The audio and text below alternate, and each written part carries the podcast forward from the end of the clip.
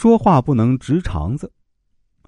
生活中有些人总是快人快语，不善于把自己情绪掩饰起来，有什么说什么，口无禁忌，嘴无遮拦。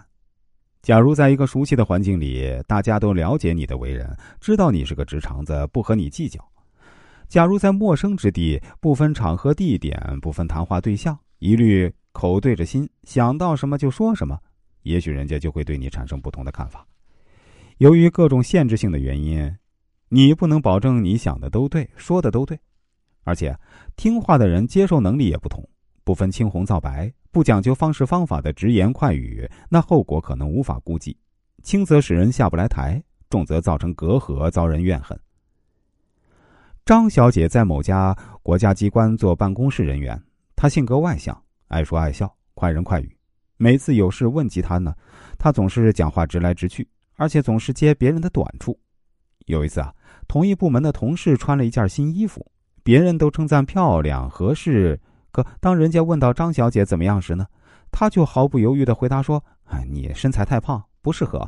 这颜色这么嫩，也不适合你这个年龄的。”这话一出口呢，原本兴致勃勃的同事表情马上僵住了，而周围那些说衣服多好多好的同事呢，也很尴尬，因为张小姐说的话就是大家不愿意讲的实话。虽然他也很为自己说出的话不招人喜欢而后悔，但他总是将那些让人受不了的实话在无意中讲出来。久而久之，同事们把他排除在集体之外，很少就某件事再去征求他的意见，他也成了这个办公室的外人。英国思想家培根说过：“交谈时的含蓄和得体比口若悬河更可贵。”做人正直很重要。但并不意味着说话也可以直言不讳。说话含蓄是一种艺术，同样的意思，换一个角度表达的委婉含蓄些，听者会觉得很受用，同时还会使矛盾在委婉之中自然而然的化去火力，在不激化矛盾的情况下解决矛盾，使人与人之间的关系更加和谐，使自己说话的内容被他人更好的接受。因此，在有些情况下。正面把事情的原委告诉对方，可能会伤及他人感情；如果绕个圈子，将自己的意见婉转的告诉对方呢，就可以避免伤了和气。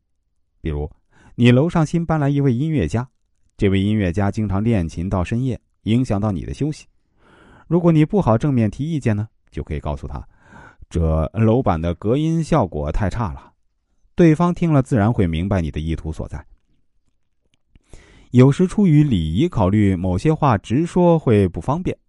中国是众所周知的礼仪之邦，加上汉语的博大精深，在语言交际过程中呢，人们习惯于将话语更贴切、更得体的讲出来。比如在私人场合，与知己朋友说话时呢，可以直来直去，说错也无所大碍；但在公共场合和关系一般的人交谈时呢，特别是在晚辈对长辈、下级对上级以及接待宾客时呢，说话的方式和分寸就很重要。此时为不失礼仪，采用外围战术，有意绕开中心话题和基本意图，从相关的其他东西讲起，也即人们常说的“弯弯绕”，听者会察觉到你是在为他着想，或者感到合情合理，这就容易达到自己需要的效果。某家旅店的服务员。发现何夫人前一天晚上已经结了账，可今天还在房间里，而这位何夫人呢，又是经理的好友，怎么办呢？如果直接问人家何时离开，就显得不礼貌；但如果不问呢，又怕何夫人赖账。大家商量决定，由一位很有谈话技巧的李小姐去跟何夫人谈谈。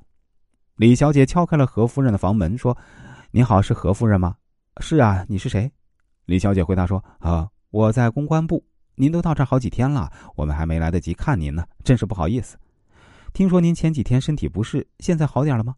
啊，感谢你的关心，好多了。哦，听说您昨天已经结账，今天还没有走。这几天天气不好，是飞机取消了吗？您看我们能为您做点什么？啊，非常感谢。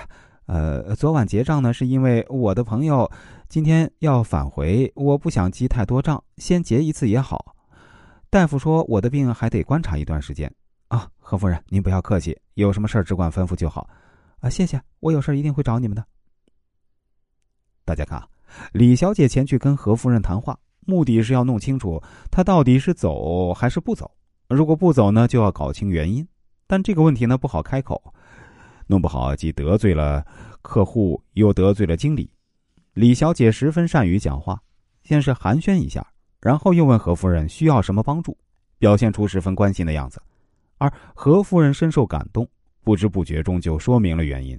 可是啊，如果李小姐直接问何夫人电费的问题，就很可能伤及何夫人面子，以至于无意中也得罪了经理。